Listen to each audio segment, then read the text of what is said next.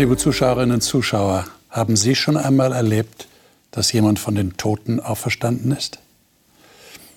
Aller Wahrscheinlichkeit nach nicht, oder? Ich habe es auch noch nicht erlebt.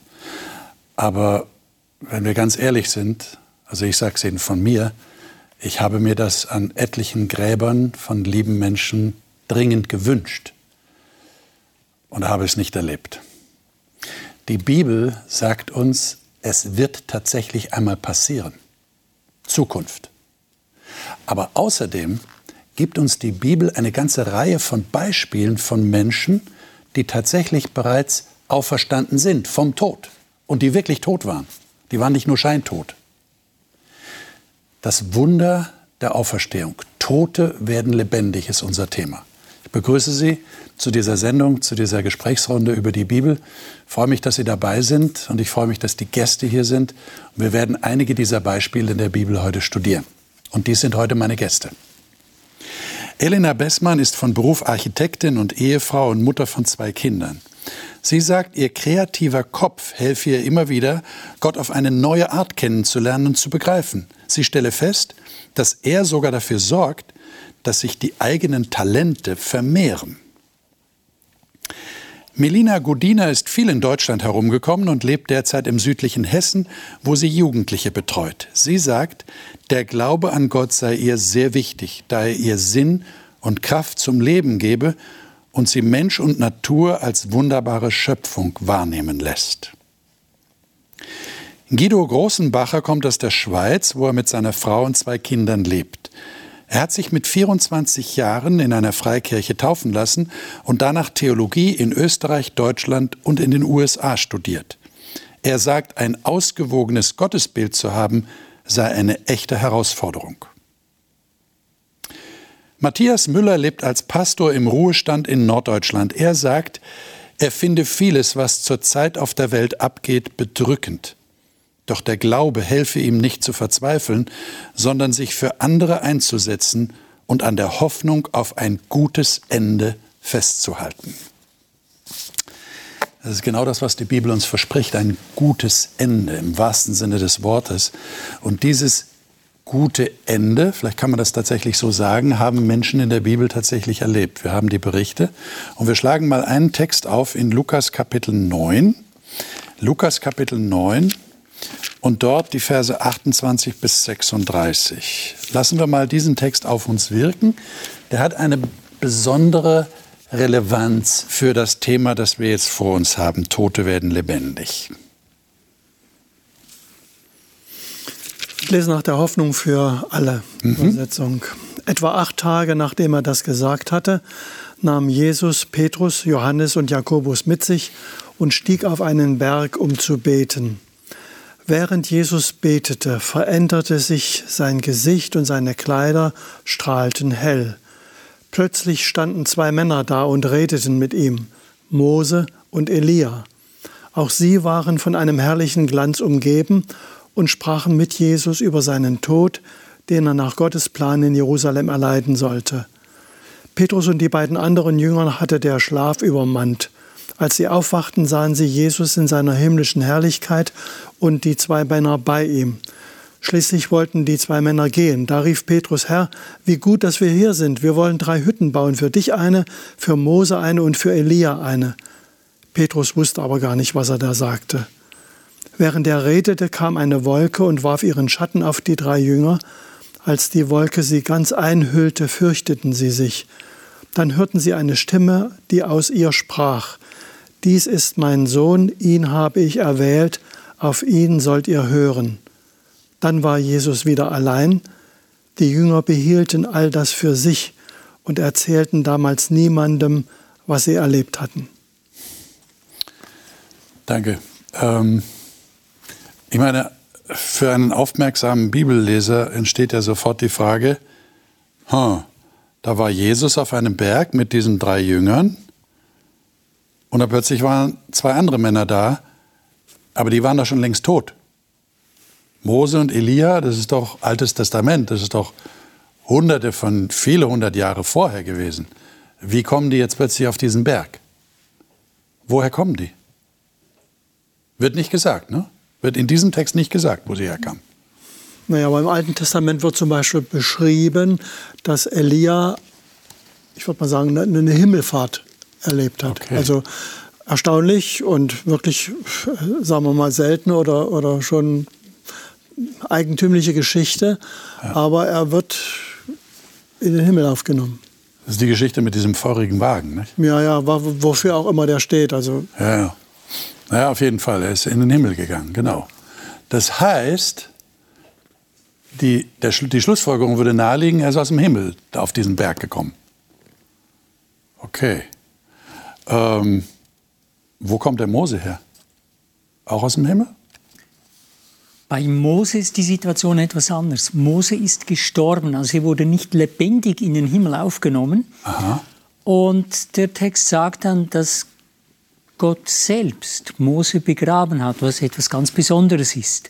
Und dann steht noch der Text da, dass man dass niemand weiß, wo das Grab des Mose ist. Lesen wir das doch mal, Guido. Ja. Äh, lies uns das noch mal vor. 5. Mose 34. Äh, das wären, also vielleicht muss ich kurz eine Einleitung geben, 5. Mose 34. Ähm, da wird Mose noch einmal auf dem Berg, auf den er da geht, auf dem Berg Nebo, wird ihm das gelobte Land gezeigt, in das er das Volk ja bringen sollte. Aber er durfte ja nicht hinein. Das ist diese Geschichte, wo er den Felsen geschlagen hat, anstatt mit ihm zu reden. Dann sagt Gott, du darfst nicht in das Land hinein. Das Volk schon, aber du nicht. Ähm, aber er lässt ihn das ganze Land noch einmal sehen.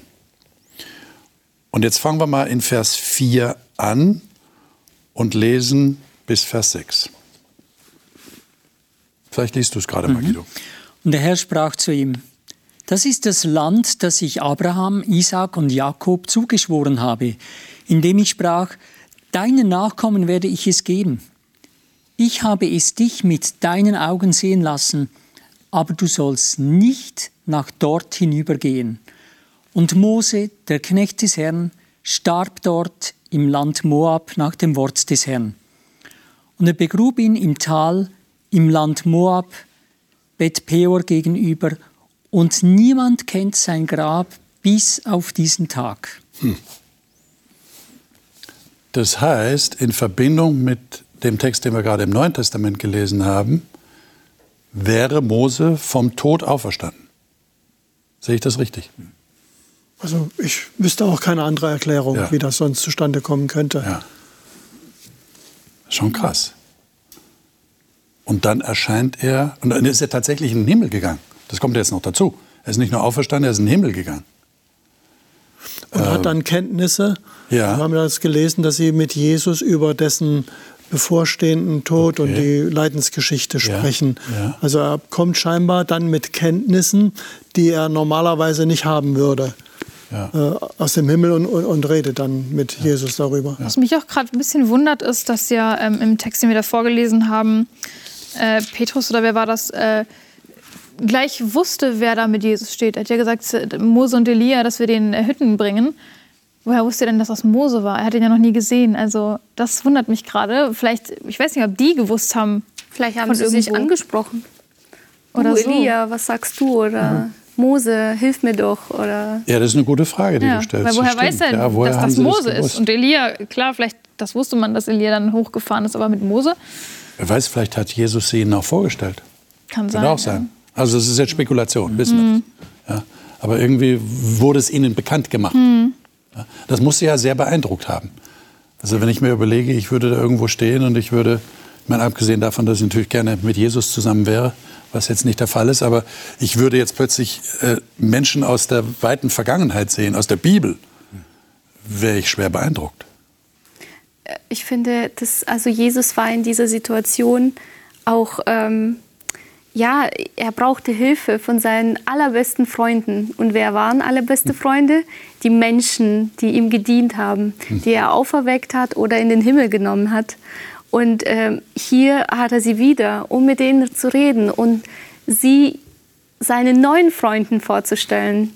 Ähm, ein, eine sehr, also ich finde, eine sehr schöne äh, Vorstellung, dass wir auch Freunde Gottes sein können, die er auch, auch auferwecken möchte und zu sich holen möchte, genauso wie Elia und Mose. Und dazu kommt, dass diese beiden natürlich eine besondere Position hatten in der, in der Geschichte Israels. Mhm. Ja. Mose, der sie aus dem Land geführt, der den Bund äh, mit Israel sozusagen vermittelt hat zwischen Gott und Israel und Elia, der auf dem Karmel dann diesen Bund erneuert hat, ja, mit diesem Feuer, das vom Himmel kam und das das Opfer verzehrt hat. Also es war, hat sehr viel mit diesem Bund Israels mit Gott zu tun. Ähm, die ganze Szene kriegt ja eine Art himmlischen Stempel, ja. dadurch, dass diese Stimme kommt das und kommt sagt, dazu. das ist mein Sohn, den Genau. sollt ihr hören. Ja. Das ist auch ein bisschen ein Argument, dass wir jetzt nicht einfach so aus äh, Jux und Dollerei sagen, ja, die sind aus dem Himmel gekommen, sondern das hat schon ein, ein Stempel auch von, von daher. Was mich natürlich auch erstaunt ist, dass es den Jüngern dann die Sprache derart verschlägt, dass sie zunächst jedenfalls eine ganze Weile nichts sagen. Also das ist für sie auch so atemberaubend. Man könnte eher erwarten, gerade Petrus, der ja mit dem Mund immer eher schnell war, dass sie vom Berg runterkommen und sagen, hey, äh, überlebt mal, erlebt mal, was wir erlebt haben. Aber offensichtlich nicht. Es ist für sie sehr beeindruckend. Ja, ja weil es wirklich eine, eine, eine besondere Himmelserscheinung war, die sie da bekommen haben. Aber sehr real. Ja. Mose und Elia waren sehr real. Gut, eine, eine sehr beeindruckende Auferstehungsgeschichte, muss man sagen, in der Bibel. Ähm, und ich würde sagen, gehen wir mal im Lukas in das Kapitel 8. Lukas Kapitel 8. Und da haben wir eine längere Geschichte.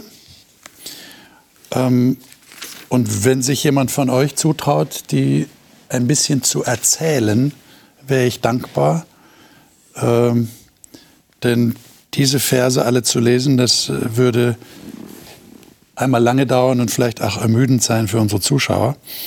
Ähm, was ist hier passiert? Lukas 8, 40 bis 56. Ja, Jesus ist unterwegs Ja. und es kommt jemand mit einem Hilfegesuch zu ihm, sagt, ich sage mal mit meinen Worten, äh, du kannst doch helfen, meine Tochter ist krank, komm doch, ehe sie stirbt, weil es ist kritisch. ja. Und Jesus macht sich tatsächlich auf den Weg. Und äh, die, dieser Hilferuf kommt ja aus Vertrauen, aus Glauben. Äh, du kannst das. Ja.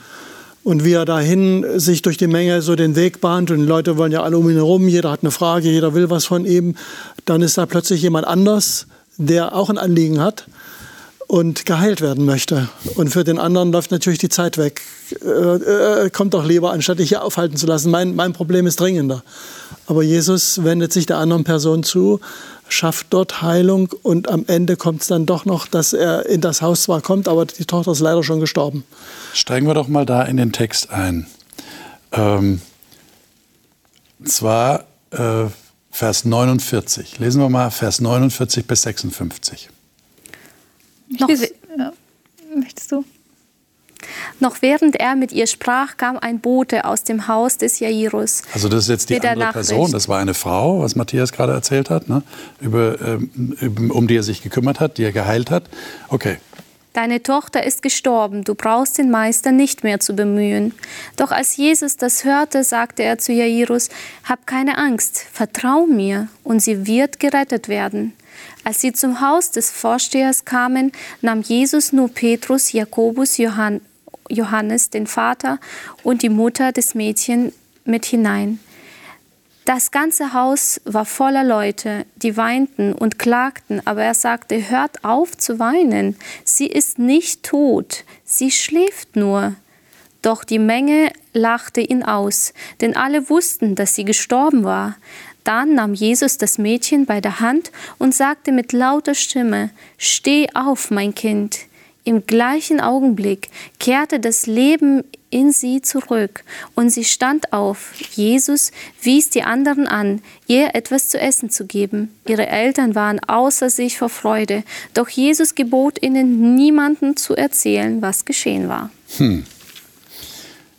Ich meine, dieser Text ist ja schon deshalb so interessant, weil Jesus, äh, als er den Jairus beruhigt, sagt, sie ist nicht gestorben, sondern sie schläft.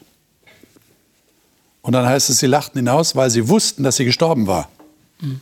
Jetzt fragt sich der Leser unwillkürlich, weiß nicht, ob ihr euch das auch gefragt habt, ja, ist sie jetzt gestorben oder schläft sie? Versteht ihr? Weil Jesus sagt, sie ist nicht gestorben, sondern sie schläft. Ja. Was meint denn Jesus? Ja, für Jesus ist das ja wie ein Schlaf. Er definiert ja den Tod wie ein Schlaf. Okay. Also für uns ist der Tod anders als für Gott. Ja, also er, er ist, für ihn ist das so, wir schlafen, in, den, in diesen Momenten bekommen wir nichts mit, aber er weiß ja, dass es weitergeht. Deswegen ist es nicht so vergänglich, wie wir uns den Tod vorstellen. Und ich finde gerade die Reaktion der Leute, also das war ja damals, sagen wir mal, kulturbedingt, das Haus ja. voll und, und Tara, Klageweiber. Klagefrauen und so fort, ja. Also, dass diese Leute drauf bestehen und sagen und ihn auslachen und sagen, du redest vom Schlaf, wir waren dabei, wir, wir sind hier im Haus, wir wissen, sie ist tot.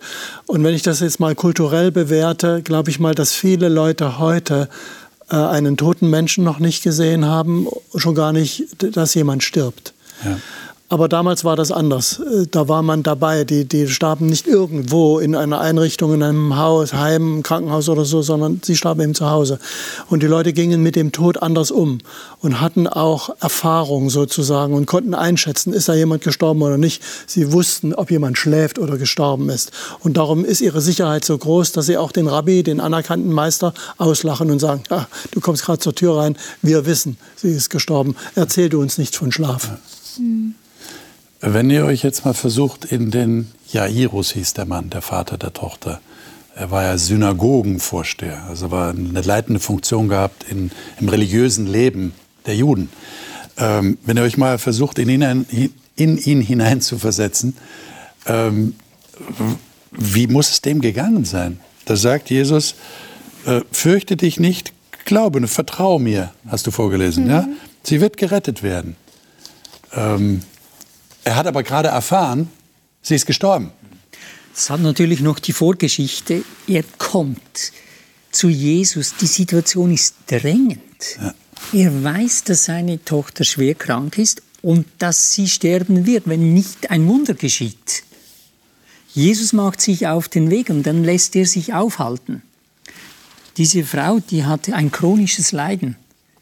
Ein Tag mehr wäre kein so großes Problem gewesen. Die hätte Jesus einen Tag später auch heilen können. Aber er lässt sich aufhalten. Mhm. Er heilt diese Frau. Er sorgt sogar dafür, dass diese Frau ein Zeugnis gibt von ihrem Glauben, den sie bewiesen hat, als sie Jesus angerührt hatte. Mhm. Ja, und dann entwickelt es sich nicht gut. Die Leute kommen Jairus entgegen und sagen, du, erledigt hat sich erledigt, ja. aber auf eine schlimme Art und Weise. Und dann ermutigt ihn Jesus. Die Spannung in diesem Mann, die muss enorm gewesen sein. Ja. Die aber Frage ist, was ist passiert in dem Moment, wo ja. Jesus gesagt hat, vertrau. Aber er, er, er, hat ja offensichtlich vertraut, denn er, er, führt ja Jesus nach wie vor in sein Haus. Mhm. Er sagt ja nicht, nee, ich glaube jetzt nicht mehr, jetzt ist es vorbei, die Gelegenheit ist verpasst, du kannst jetzt deine Wege gehen, kannst dich um andere Leute kümmern, ich brauche dich jetzt nicht mehr. Das sagt er ja nicht, sondern er lädt ihn ja in sein Haus nach wie vor ein, führt ihn dahin. Man weiß allerdings nicht, ob mit hängenden Schultern. Das ist, das ist die Frage, ne? Ich kann mir vorstellen, dass der Jairus so einen Abschlusssegen eher erwartet hat für seine Tochter. Hm und für sich so, eine Unterstützung, so wie wenn wir einen Pastor einladen, um so einen letzten Abschied zu machen. Ne? Ähm, aber diesen unglaublichen Schmerz, diese Chance gehabt zu haben, dass die Tochter geheilt wird und das ungenutzt geblieben ist, also in diesem Moment, bevor äh, dieses Vertrauen mir kommt, ich glaube, er war bestürzt. Mhm. Und es war nicht einfach zu vertrauen, aber er hat, er hat sich auch, also manchmal kann ich mir vorstellen, auch wenn ich so die Hände fallen lasse und sage, ich weiß nicht, warum passiert das, aber ich halte mich noch fest, weil sonst habe ich nichts mehr, an was ich mich festhalten kann.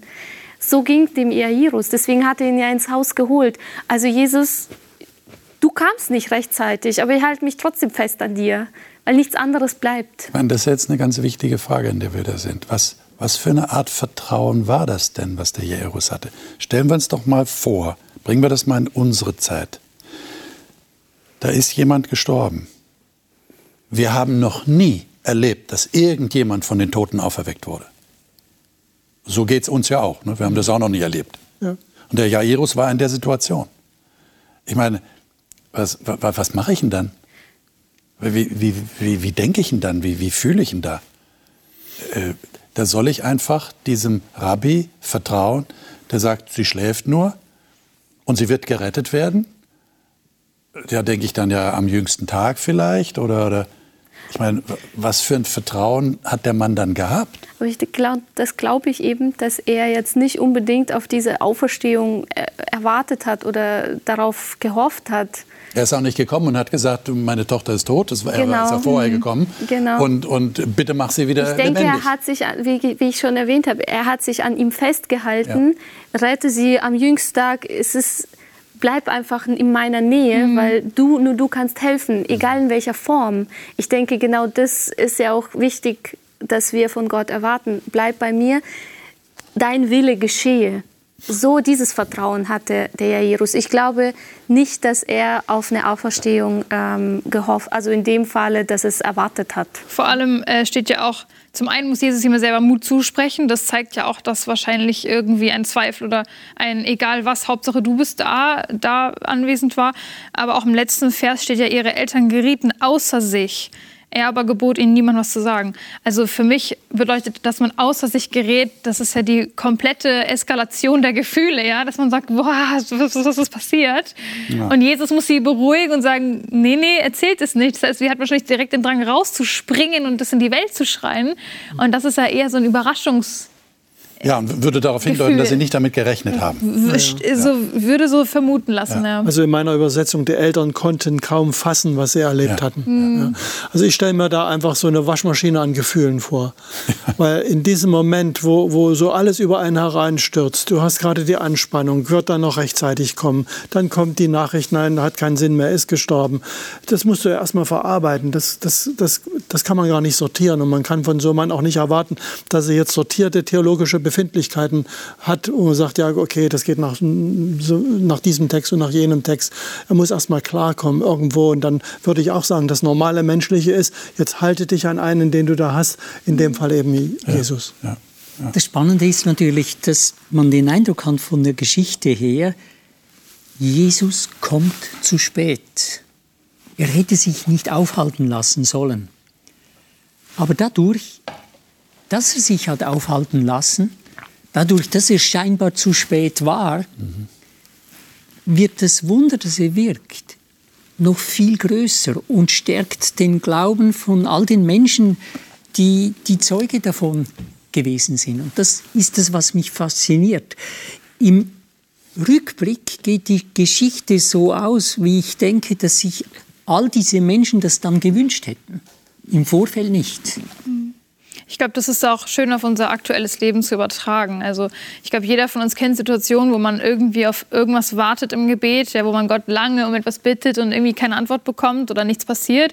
Ja, ob es jetzt ist, dass man äh, auf eine neue Wohnung hofft und man findet nichts und man hat diese Beklemmung, ob es eine neue Arbeit ist, ein Partner, was auch immer und äh, es passiert ewig nichts. Und man hat auch das Gefühl, ja, Jesus lässt sich Zeit, ist es vielleicht nicht so wichtig, hat er was anderes zu tun, will er das nicht, das Gute für mich, ja. Aber ich glaube, wenn man so lange auf etwas wartet, hat das immer einen Grund, weil irgendetwas Größeres da ist was auf mich wartet. Und ähm, ich hatte auch jemanden in meiner Familie, äh, der hatte einen Tumor und wurde davon geheilt. Und hätten, hätten die Gebete gewirkt, dass wir immer beten, ja, schenk uns eine Gesundheit und lass uns nie was zustoßen, ne?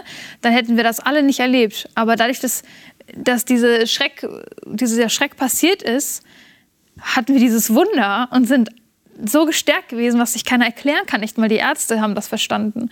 Und das ist aber nur die Konsequenz davon, dass wir manchmal äh, auf Gott warten müssen, aber immer mit einem positiven Ende. Also es ist nie hoffnungslos, weil Gott will immer das Beste für uns. Man freut sich mit so einer Geschichte mit und sagt wunderbar. Ähm, allerdings jetzt wieder zurück in die Zeit damals konnten nicht alle Eltern, deren Kinder starben, dann automatisch erwarten, dass praktisch eine Auferweckung ja. abonniert werden konnte. Nein, nein. Ja, es und war es punktuell. Scheint, ja, und es scheint ja auch so zu sein, dass, dass äh, Jesus die Menschen geradezu überrascht mit einer solchen Auferweckung. Ja, mhm. Ich denke mir dann, er sagt, glaube nur, ja, vertraue mir.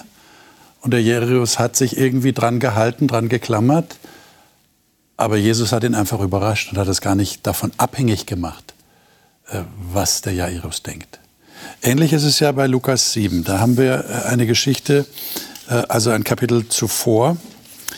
Da, ist, da geschieht auch eine Auferstehung, ähm, eine Auferweckung. Äh, lesen wir mal die Verse 11 bis 17. Ich kann das aus der Elberfelder lesen. Mhm. Und es geschah bald darauf, dass er in eine Stadt ging, genannt Nein, und seine Jünger und eine große Volksmenge gingen mit ihm. Als er sich aber dem Tor der Stadt näherte, siehe, da wurde ein Toter herausgetragen, der einzige Sohn seiner Mutter, und sie war eine Witwe. Und eine zahlreiche Volksmenge aus der Stadt war mit ihr. Und als der Herr sie sah, wurde er innerlich bewegt über sie und sprach zu ihr, Weine nicht. Und er trat hinzu und rührte die Bahre an, die Träger aber standen still. Und er sprach, Jüngling, ich sage dir, steh auf. Und der Tote setzte sich auf und fing an zu reden, und er gab ihn seiner Mutter. Alle aber ergriff Furcht, und sie verherrlichten Gott und sprachen, ein großer Prophet ist unter uns erweckt worden, und Gott hat sein Volk besucht. Und diese Rede über ihn ging hinaus in ganz Judäa und in der ganzen Umgegend.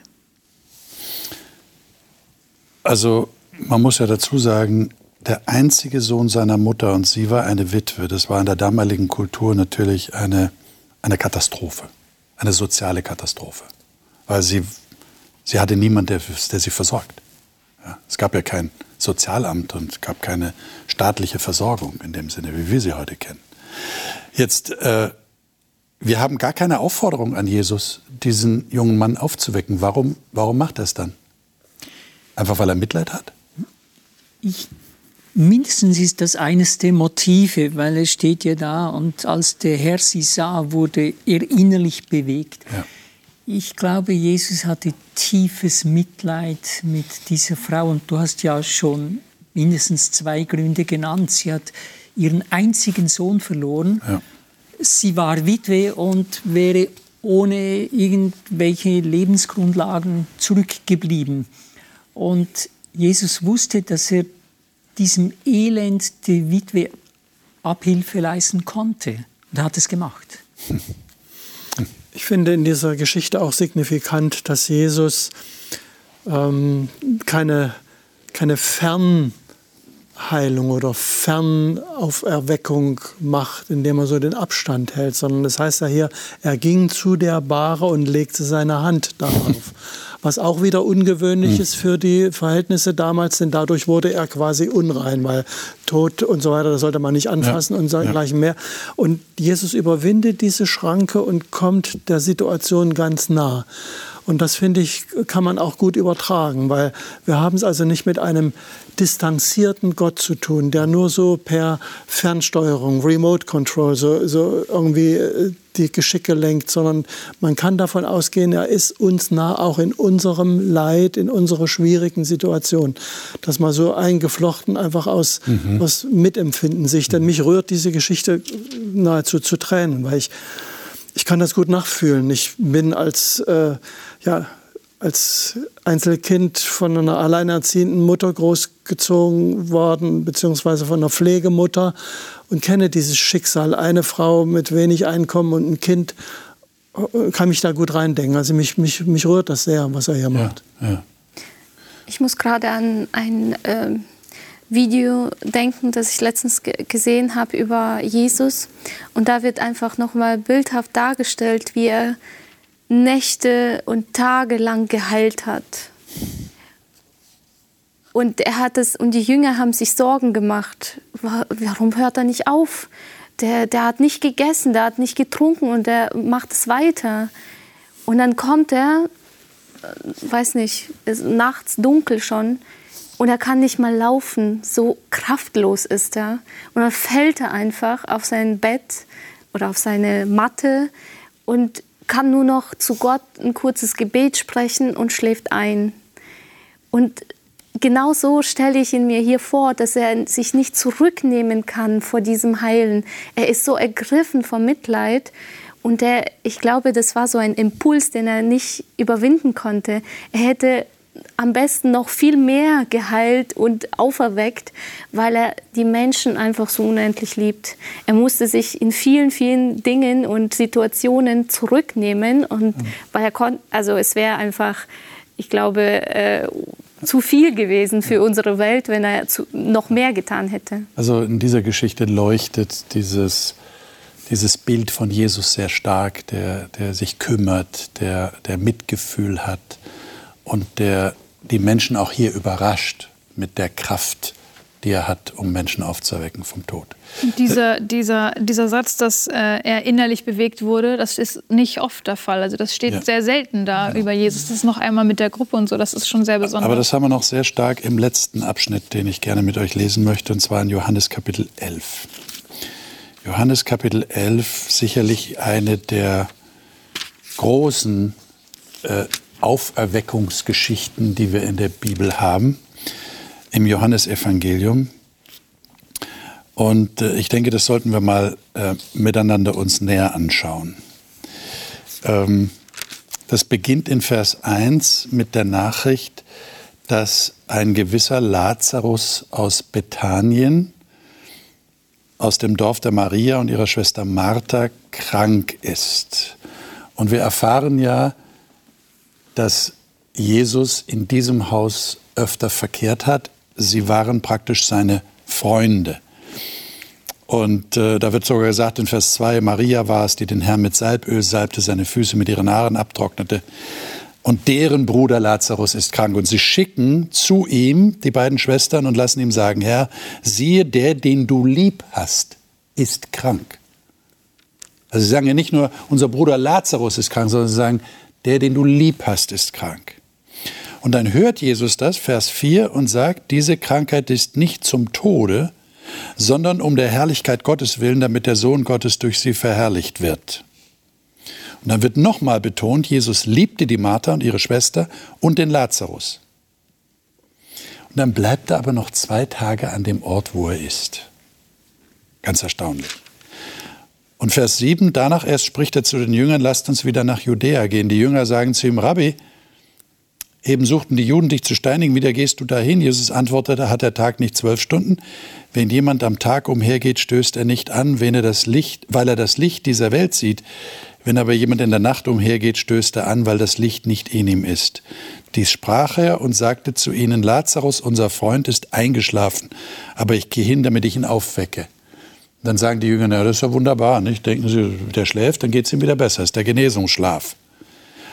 Und dann heißt es in Vers 13, und das sollten wir jetzt mal lesen, 13 bis 14, die beiden Verse. Jesus aber hatte von seinem Tod gesprochen, sie aber meinten, er rede von der Ruhe des Schlafes.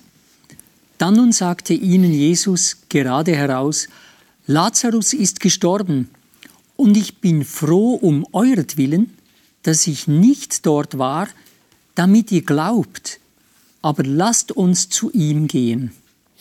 Das sprach, ist gut, ja, Vers 16 noch? Genau, äh, ja, Kannst du noch lesen. Da sprach Thomas, der aus Willen genannt ist, zu den Mitjüngern, lasst auch uns gehen, dass wir mit ihm sterben. Ja, die hatten ja schon gesagt, also wieso willst du wieder nach Judäa gehen? Da geht es dir nicht gut. Da sind die Leute gegen dich.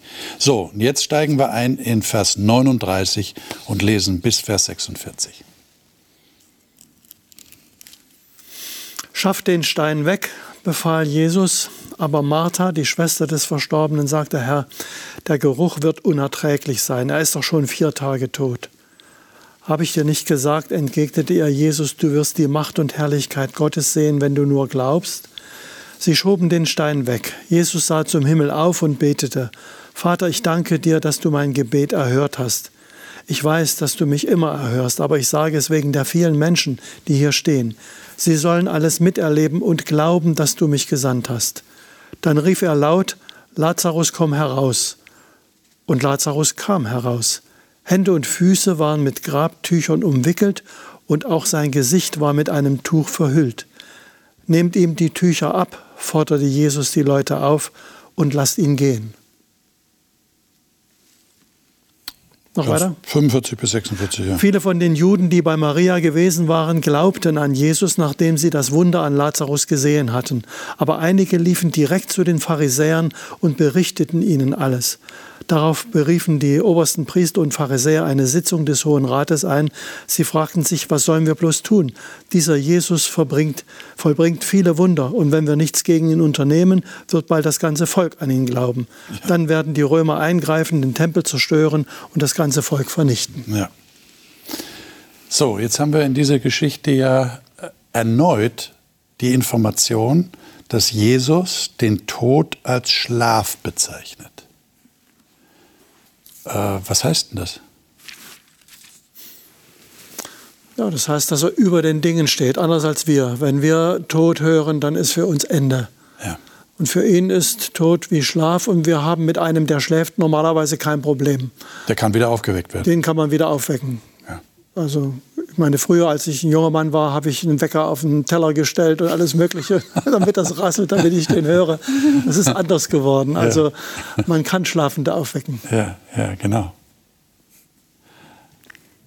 Und jetzt haben wir aber die Situation, dass der gute Lazarus schon vier Tage mhm. im Grab ist. Äh, und er wird wieder auferweckt und kommt heraus. Das ist ja allein ein, ein unvorstellbares Wunder. Aber was heißt denn das für das, worüber wir uns gerade Gedanken machen? Wie nämlich der Zustand des Menschen im Tod ist. Ich denke, ich denke, es war Jesus wichtig. Es wird ja immer wieder erwähnt, ähm, dass Lazarus schläft und ähm, wir gehen zwar hin, aber es vergehen ein Tag nach dem anderen. Und im Vergleich zu den Geschichten, die wir vorher gelesen haben, kann vielleicht bei manchen äh, der Verdacht äh, gewesen sein, ach, die sind doch gar nicht tot gewesen. Die haben vielleicht wirklich geschlafen, die anderen haben es nur falsch gesehen. Oder, aber in dieser Geschichte war kein Zweifel möglich. Der war mit dem Stein äh, schon da begraben und der Geruch war da und alles. Ähm, da konnte keiner mehr äh, irgendwas anderes Jesus in die Schuhe schieben. Ja. ja. Und ähm, umso wunderbarer ist das Ergebnis. Und ich denke, da können wir wieder die Hoffnung schöpfen, egal was mit unserem Körper ist, ob wir als Leiche begraben sind äh, oder eingeäschert oder sonst irgendwie. Gott kann aus allem wieder auferwecken, neu schaffen, aber mit demselben Okay. Wie vorher. Ja. Ich, ich würde mal noch ein bisschen, ich soll mal sagen, fast ein bisschen provokatorisch auf eine Sendung zurückgehen im Vorfeld dieser Sendung, mhm. wo ich sage, hm, man liest nichts davon, dass der, dass der Lazarus protestiert. Genau. Ja, und sagt, ach, Jesus, musste das jetzt sein? Ja, oder dass Jesus zum Himmel hinaufschaut und sagt, Lazarus, tut mir leid, aber ja. du siehst, du ich, ich will dich gerne jetzt aufwecken, kannst ja. du wieder runterkommen? Genau, oder er sich eben beschwert und sagt, ja. ich war schon im Himmel, ja, genau. jetzt, jetzt holst du mich wieder hier. Also Jesus, bitte, hättest es doch dabei belassen. Ja. Ja, Das ist nicht der Fall. Und das äh, finde ich eben doch bemerkenswert, dass also hier, hier keine Wiedervereinigung von, was ich, einer ja. schon entrückten Seele und dem, dem Körper hier geschieht. Jedenfalls ist in dem Text nichts dergleichen zu erkennen. Ja, ja. ja, das ist sehr bemerkenswert. Das sollten wir auf jeden Fall registrieren, dass die Bibel, dass Jesus selber das so sieht. Er lehrt das. Er schläft, das ist ein Todesschlaf, aus dem er wieder auferweckt werden kann. Und da ist keine Seele in den Himmel gegangen. Muss man ganz klar so sagen. Ähm, es heißt ja hier in diesem Text, ähm, als Jesus zum Vater betet, er betet ja zu ihm. Ähm, Vater, ich danke dir, dass du mich erhört hast. Also da wusste er schon, dass er Kraft von Gott bekommen wird, um diese Auferweckung zu vollziehen. Und dann sagt er in Vers 42, ich aber wusste, dass du mich alle Zeit erhörst, doch um der Volksmenge willen, die umhersteht, habe ich es gesagt, damit sie glauben, dass du mich gesandt hast. Inwiefern ist das, was hier geschieht, ein, ein wirklich schlagender Beweis dafür, dass Jesus von Gott gesandt wurde auf diese Erde? Was würdet ihr sagen? Das ist das Ultimative, also die Menschen, die tot sind, zum Leben aufzuwecken. Und gerade im Zusammenhang mit Lazarus setzt Jesus dem im Grunde genommen noch eins obendrauf. Weil wir haben festgestellt, Lazarus war vier Tage tot. Es gab so diese Tradition im Judentum, dass es mindestens theoretisch möglich wäre, dass ein Toter innerhalb von drei Tagen vielleicht wieder zum Leben erweckt werden könnte. Mhm. Aber diese Zeit wurde überschritten. Auch hier kommt Jesus scheinbar zu spät. Er ist zwei Tage bleibt er im Gebiet und es wird kein Grund genannt, kein guter Grund, warum er zwei Tage dort bleibt. Aber dadurch wird dieses Wunder der Auferstehung besonders groß und damit wird Gott verherrlicht. Also Gott der Vater wird verherrlicht, Jesus wird auch verherrlicht durch dieses Wunder. Er zeigte damit seine schöpferische Macht und Kraft, ja. die er hat. Und gleichzeitig ist es schon ein kleiner Vorausblick auf Jesus eigene Tod und Auferstehung. Hm. Es ist auch kein Ritual, was Jesus hier vollführt. Irgendein Zaubertanz oder sonst was, was er da veranstaltet, damit dann am Ende dieses Ergebnis rauskommt. Sondern er betet erkennbar für die Leute, sagt, das ist das Ziel. Und Vater, ich weiß, du hast mich gehört. Und, und er ruft und Lazarus hört. Ja. Und damit ist der Beweis erbracht, es ist tatsächlich wie ein Schlaf. Aber das Gebet war ja auch kein Ritual in dem Sinne, nur wegen dem Gebet hat er die Kraft bekommen. Er hatte ja die Kraft in sich. Nur sagt er, ich bete, damit die wissen, dass wir verbunden sind. Genau. genau. Dass die, diese ja. Verbindung wiederhergestellt wird Und oder nach das klar wird, dass er dich nicht als, als nur Mensch vollbracht hat, ja. sondern nur in der Verbindung zum Vater. Aber das wird auch an einer anderen Stelle noch deutlich, weil er ruft ja und spricht. Ja. Und das erinnert mich an die Schöpfung. Mhm. Weil das ja da auch heißt, Gott sprach und es geschah. Das heißt also, hier ist jemand am Werk, der durch sein Reden oder der Dinge ins Leben sprechen kann und nicht auf irgendwelche Dinge angewiesen ist. Und damit wird klar, wer Jesus ist. Liebe Zuschauerinnen und Zuschauer, gibt Ihnen das Hoffnung, was wir gerade gelesen haben in der Bibel? Äh, ist Ihnen klar, mit welchem Gott wir es hier zu tun haben, mit welchem Jesus Christus wir es zu tun haben? Der tatsächlich Tote auferweckt hat zu neuem Leben? Wir wissen nicht, in welcher Lebenssituation Sie gerade stecken. Es kann sein, Sie sind tatsächlich mit dem Tod konfrontiert, entweder Sie selber oder in Ihrer unmittelbaren Umgebung ist ein Mensch mit dem Tod konfrontiert. Und wir haben ja schon öfter gesagt, wir alle werden an diesen Punkt einmal kommen. Wie wertvoll ist es da, einen Gott zu haben, der versprochen hat, ich gebe wieder neues Leben. Das nächste Mal werden wir aber darüber nachdenken, was der eigentliche Grund dafür ist, dass Gott dieses Versprechen geben kann. Ein Tod, ein bestimmter Tod hat dieses Leben ermöglicht, hat Auferweckung ermöglicht, Auferstehung zu diesem ewigen Leben, das Gott uns verspricht.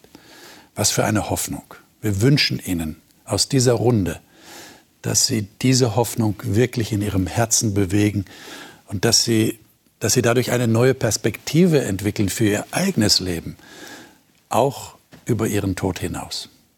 Wir wünschen Ihnen Gottes Segen für dieses Nachdenken und für dieses Bewegen in Ihrem Herzen. Ich freue mich, wenn Sie das nächste Mal wieder dabei sind.